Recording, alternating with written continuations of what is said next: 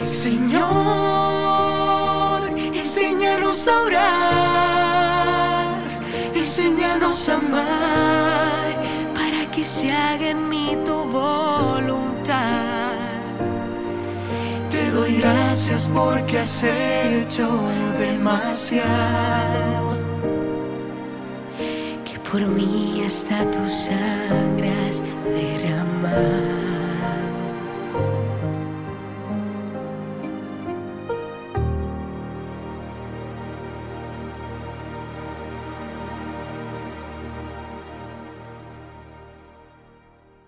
Mis queridos peregrinos, muy buenos días. Miren ahora dónde estamos. Cambiamos totalmente de ambiente y de panorama.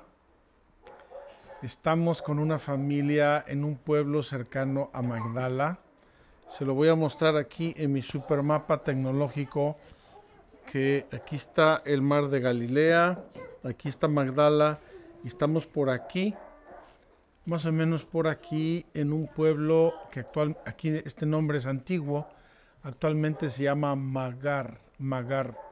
Es un pueblo muy cercano a nosotros, entre comillas, no solo geográficamente, sino que eh, muchos de nuestros empleados en Magdala vienen de este pueblo y son musulmanes o son drusos o son cristianos. Entonces tenemos una mezcla muy interesante de gente y hemos venido hoy a Magar donde vamos a ver eh, un capítulo interesantísimo de nuestra catequesis, que es la transmisión de la vida de oración a través de la gente. Eh, vamos a hablar de los santos, de los místicos, de la vida de la iglesia a través de la catequesis, de eh, la enseñanza de las familias, cómo las familias transmiten la fe, eh, la enseñanza de los sacerdotes, de los religiosos y religiosas, etcétera, todos esos agentes de la vida de oración que es el día a día de la iglesia y que aquí lo podemos ver maravillosamente. Esta familia son palestinos, son árabes, israelíes, y está la abuela muy linda que tuvo 10 hijos, y está este hijo que tiene seis hijos, y eh, todos con nombres muy lindos, cristianos, con toda razón. Y aquí vamos a tener un momento de oración, luego vamos a ir a la parroquia, vamos a ver la misa de la parroquia en árabe, espero que entiendan algo, yo no entiendo nada. Y así la tradición viva de la iglesia eh, en las personas y en las actividades donde se transmite la oración.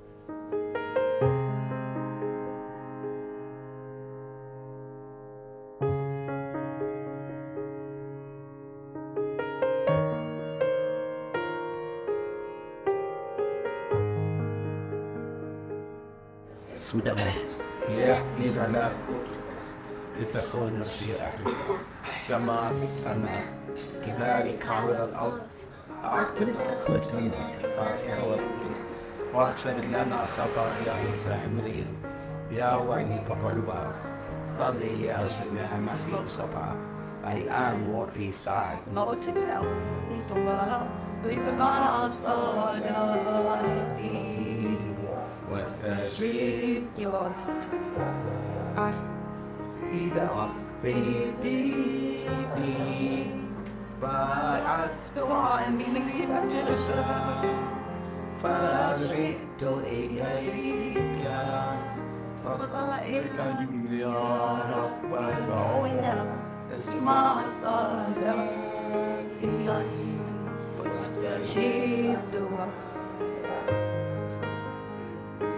رافع عيني إلى السماء.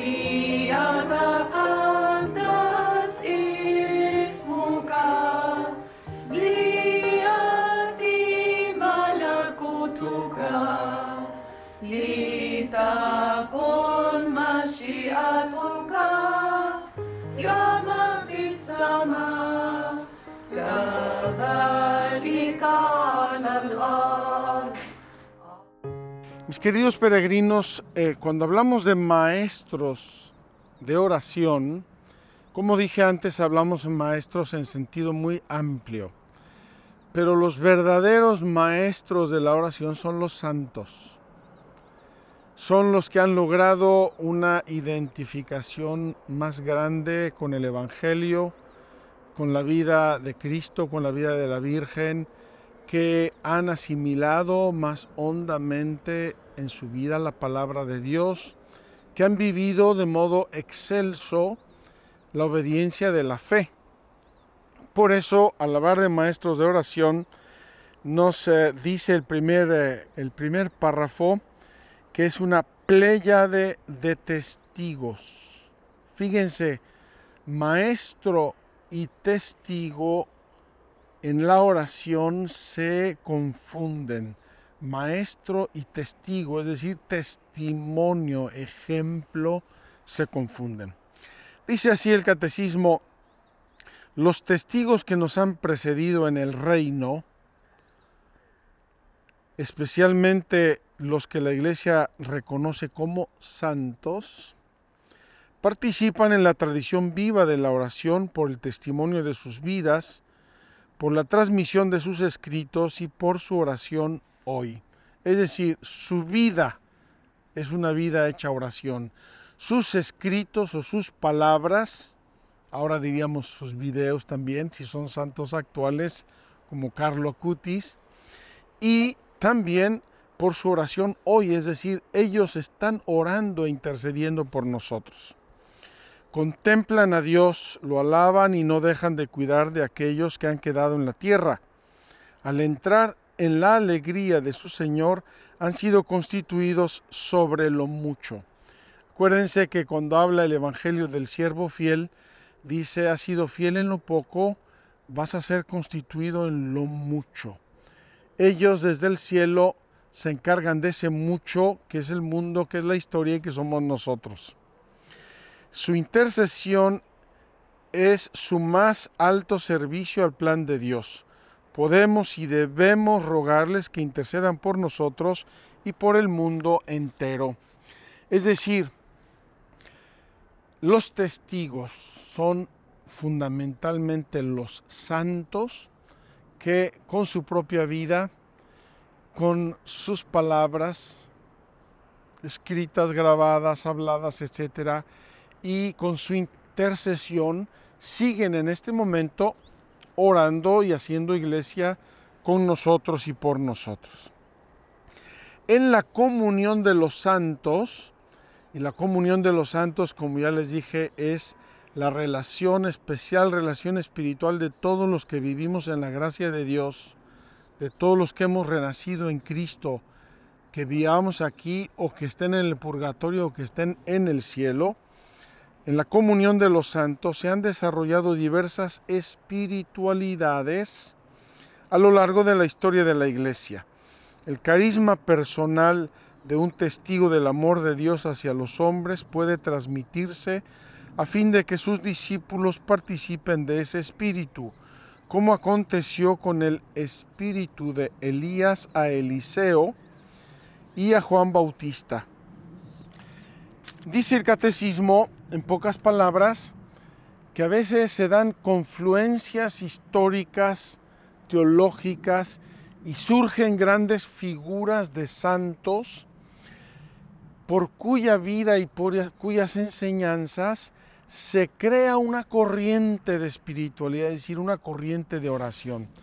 Así, por ejemplo, tenemos en la iglesia la corriente franciscana, una corriente fuertísima, importantísima de la vida de la iglesia, que tiene mucho el centro de la pobreza, tiene mucho el centro de la contemplación de los misterios de Cristo, sobre todo su pasión, tiene mucho la contemplación de la naturaleza.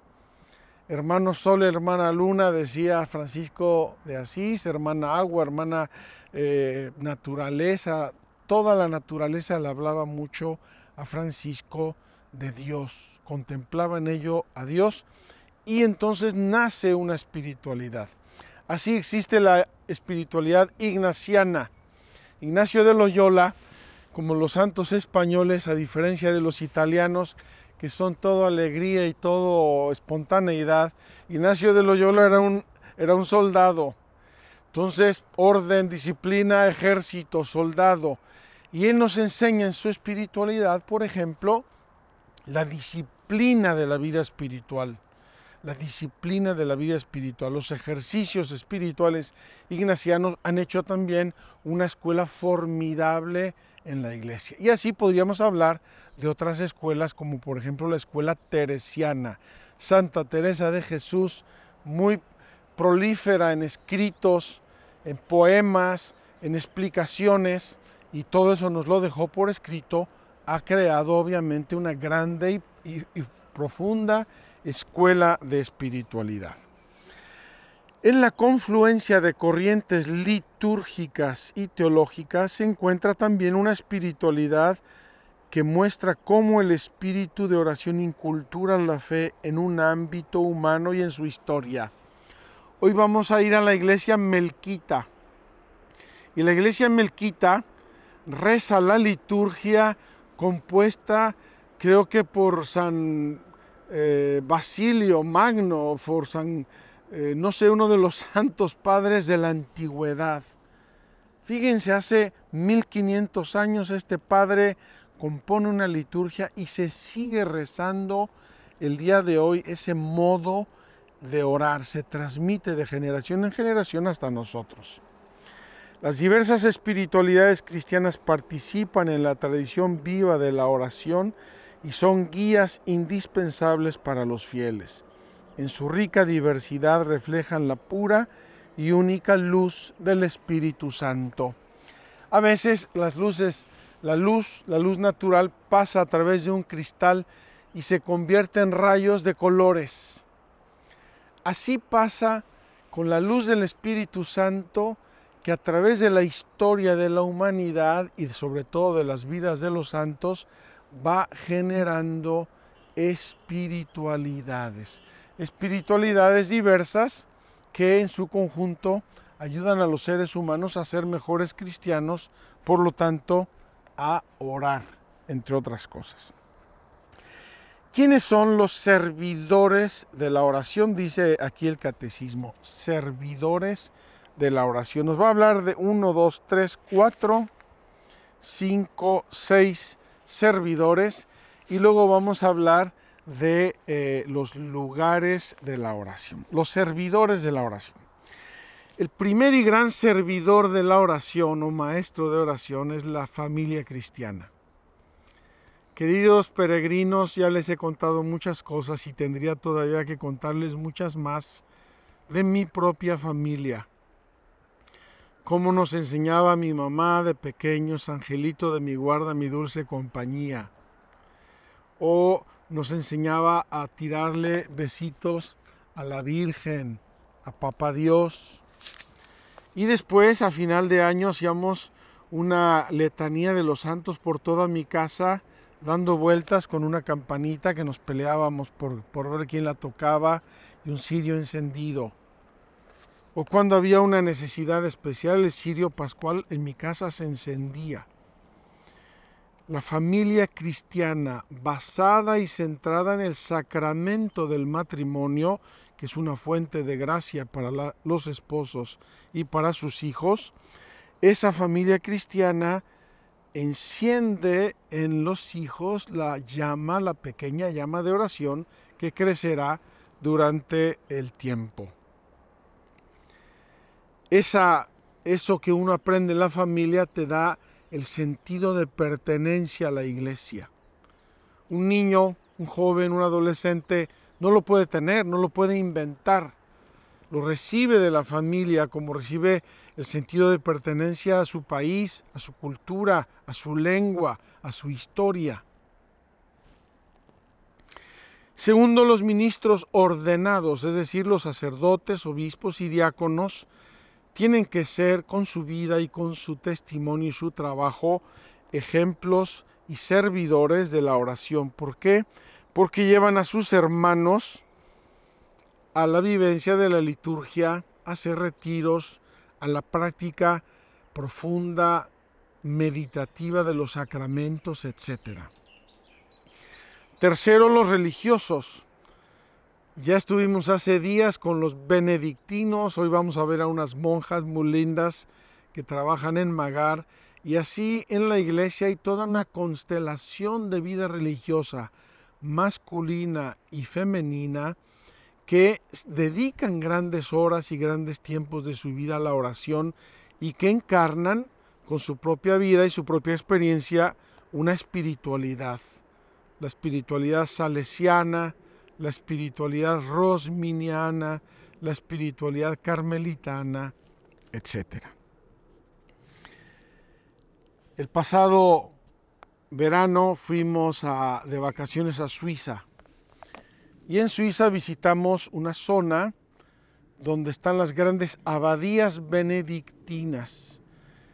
Esas abadías benedictinas preceden el estado actual de Suiza, son del año 700, 800, 900.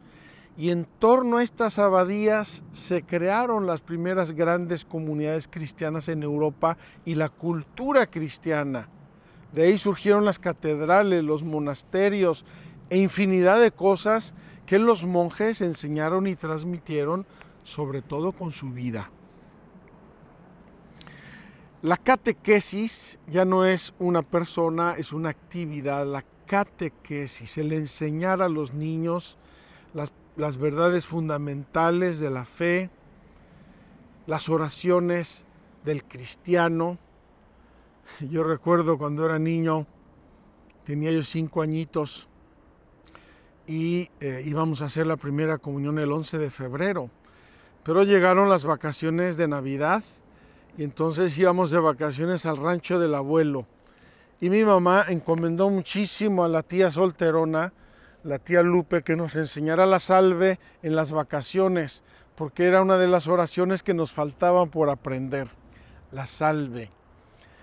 Cuando uno aprende a persignarse, y vemos a los papás que enseñan a los hijos a juntar las manos, a persignarse, a decir el Padre Nuestro, la Ave María, los llevan a misa, les enseñan cómo estar en misa, cómo celebrar la fiesta de su santo, por ejemplo. La catequesis educa y debe educar la piedad popular. Y a propósito de la catequesis, quiero decir una cosa que me, me preocupa mucho de la formación cristiana la memorización. Los niños tienen una facultad maravillosa que se llama memoria, es un don de Dios. Es una de las facultades que más ayudan al ser humano a ser independiente. Cuando yo tengo en mi mente conocimientos, experiencias, ideas, lecciones, yo puedo desenvolverme en la vida. Cuando yo necesito volver al teléfono o al libro ante cualquier circunstancia, no tengo independencia, estoy atado a algo. Y también en la vida de oración. Miren, eh, vamos a poner un ejemplo. Yo les voy a enseñar a cocinar.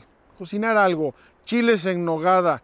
Unos chiles que se hacen en mi tierra y que son complicadísimos de cocinar y de cocinar bien tienen tantos ingredientes, tantos preparativos, qué se hace antes, qué se hace después. Si una persona sabe hacerlos, es decir, memorizó, coge los ingredientes y empieza a hacerlo con una desenvoltura, con una facilidad, y aquí están los chiles, tarda mucho, lo que sea, pero aquí están los chiles deliciosos. Si uno no sabe la receta y tiene que estar volviendo, ahora tanto, ¿Cuánto era? A ver, ah, 500 gramos. No puede hacer chiles en nogada porque son tantos elementos que se le, se le eh, enciman uno con el otro, el tiempo, el horneado, la fritura, eh, los ingredientes, se le enredan todas las cosas. Es verdad que el memorizar por memorizar no tiene sentido, pero yo memorizo y voy entendiendo, yo memorizo y me explican, yo memorizo y me van, eh, lo voy viviendo, lo voy asimilando en la vida. ¿Cuántas veces hasta ahora de grande y de sacerdote yo tengo que volver a las cosas sencillas que aprendí en el catecismo de niño a los cinco años para cosas de mi vida cristiana, para explicar algo a los fieles?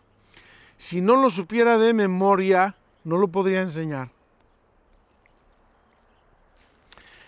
La catequesis, las catequesis de las familias, las catequesis de las parroquias, de los colegios, de los conventos. Luego están los grupos o escuelas de oración que en nuestros últimos 20, 30, 40 años se identifican también con movimientos religiosos. Por ejemplo, el movimiento, el Opus Dei, el movimiento neocatecumenal, el Regnum Christi, jornadas de vida cristiana, cursillos de cristiandad. Todos ellos educan en la oración, educan en la oración. Son como fuentes que va suscitando el Espíritu Santo o personas que va suscitando el Espíritu Santo y que nos ayudan mucho a, a, orar, nos enseñan a orar. Juan Pablo II, en el libro de su vocación, su libro autobiográfico, decía que un sastre, un tal sastre, que era una persona que él frecuentaba de niño, de adolescente, le encaminó mucho en la relación con Dios. Vamos a hablar ahora brevemente de lugares de oración y quiero dejar para el final también otro tema que son personas sencillas, humildes, de todo tipo, a las que Dios da un discernimiento y un conocimiento muy profundo de sus dones y de su gracia y de su sabiduría. Quiero ejemplificarlo con un ejemplo que me refiere mi madre en una carta que me escribió. Los lugares para la oración. En primer lugar, el lugar de oración es el templo. Jesús cuando entró a purificar el templo dice, esta es casa de oración y la habéis convertido en una cueva de ladrones. El templo debe ser casa de oración. El ambiente del templo, la construcción del templo, la iluminación, el sonido, todo en un templo debe ser una ayuda y un fomento del recogimiento y del sentido piadoso, religioso de la gente. Por eso se debe eh, cuidar el ambiente de un templo. Ahí se reserva el Santísimo Sacramento, ahí hay imágenes sagradas. En la oración personal, la iglesia sugiere la tradición y el sentido común tener un rinconcito donde orar en tu casa. En cuántas casas, yo conozco muchísimas, hay un rinconcito, un altarcito donde hay un cirio, un cuadro de la Virgen, un algo que me ayuda a recogerme. Normalmente no es el sitio más público porque ahí es imposible recogerse. Hace poco visité a un queridísimo amigo y me llevó a su habitación, me pasó por el baño y me metió al desvestidor. en el desvestidor había montado un pequeño oratorio porque dice es el único lugar donde nadie me va a molestar y donde puedo orar con tranquilidad. En algunas regiones como Suiza, ya lo mencioné, y en muchas otras regiones del mundo existen santuarios o monasterios. Hay unos que son gigantes, Guadalupe, Lourdes, eh, San, Pie, San Padre Pío, hay muchos santuarios, Medjugorje, hay muchos santuarios y lugares que ayudan a la oración, han creado toda una tradición, un modo de orar, un ambiente, incluso instituciones que ayudan y acompañan en la oración. Y finalmente las peregrinaciones. Nosotros vivimos en Tierra Santa en un ambiente de peregrinaciones cristianas y aquí ha habido peregrinaciones desde tiempo inmemorial. La peregrinación es un momento fuerte de oración, porque uno se aparta de la vida habitual, de la vida ordinaria, porque uno va al encuentro de personas o de lugares o de hechos santos. Porque uno también en la peregrinación recuerda que está de paso por este mundo. Y eso nos ayuda a aligerarnos de pesos y nos ayuda a considerar, em, eh, nos ayuda a considerar la fugacidad de nuestra vida y cómo debemos vivir con la vida mira, en la vista mirada, la mirada puesta siempre en Dios. Un día fui a Nápoles hace muchos años. Llegué al aeropuerto, cogí un taxi y le dije al taxista, llévame a, la iglesia de San Ignacio. Tenía ahí una cita ahí. Y en el camino este taxista simpático napolitano, muy dicharachero, como buen napolitano, me dice, no sé a qué vaya usted a la iglesia de San Ignacio, pero si quiere hablar con Dios en Nápoles, tiene que ir a la iglesia de Santa Clara. y si va a las 6 de la mañana, mejor, porque no hay nadie. La iglesia de Santa Clara de Nápoles es una iglesia gótica espectacularmente bella, eh, preciosa. Y decía el napolitano taxista, si quiere hablar con Dios, solamente en la iglesia de Santa Clara. Quiero hablar ahora de una experiencia que me, refiere mi madre en este, en este escrito, en esta carta preciosa que me dejó con motivo de mi ordenación sacerdotal. Dice mi madre, refiriéndose a una tía, la tía Virginia, le decíamos de cariño Virginita, la tía Virginita. Yo iba de niño pequeño con mi madre a ver a la tía Virginita. Eh, vivía en las afueras de la ciudad en una granja avícola.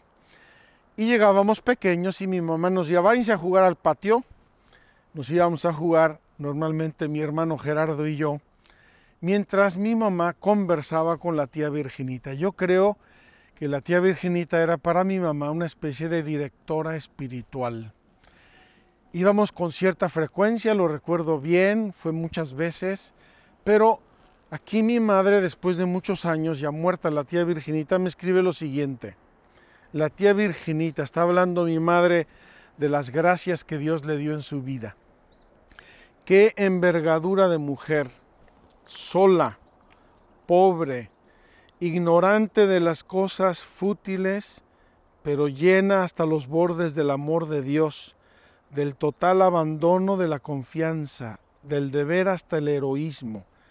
Qué ejemplos tan bellos puso Dios en mi camino. En eh, pocas líneas, mi madre describe a una mujer de una profundidad, de una sabiduría y de una humildad gigantes. La iglesia de Dios está constelada de hombres y mujeres como la tía Virginita. Gente que consuela a los demás, gente que le sirve de apoyo, gente que le sirve de guía, gente que le sirve de consejo, gente que le sirve de director espiritual. Pregúntate, querido peregrino, preguntémonos, ¿no querrá Dios que yo ayude a otros a orar? ¿No querrá Dios que yo ayude a otros con mi consejo, con mi ayuda, con mi compañía, con mi consuelo? Frecuentemente las lecciones más grandes en la vida de oración no se reciben en las universidades pontificias se reciben en un coloquio pequeño, sencillo, humilde, con una persona santa, con una persona donde Dios está haciendo trabajos maravillosos y donde el Espíritu Santo se refleja y se transmite abundantemente a las almas. En la oración, como en todas las cosas de este mundo, lo más importante para aprender es buscarse un buen maestro un maestro escrito, un maestro escuchado, un maestro personal, un buen maestro. Si yo tengo un buen maestro, él sabrá hacerme un buen discípulo. Si yo no tengo un buen maestro, me va a jalonear, me va a dejar cansado, extenuado, eh, seco y sin ganas de seguir adelante.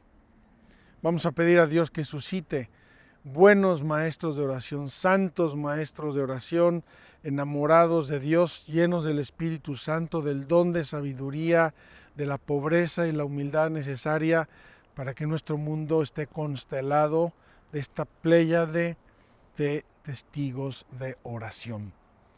Seguiremos mañana, primero Dios, queridos hermanos.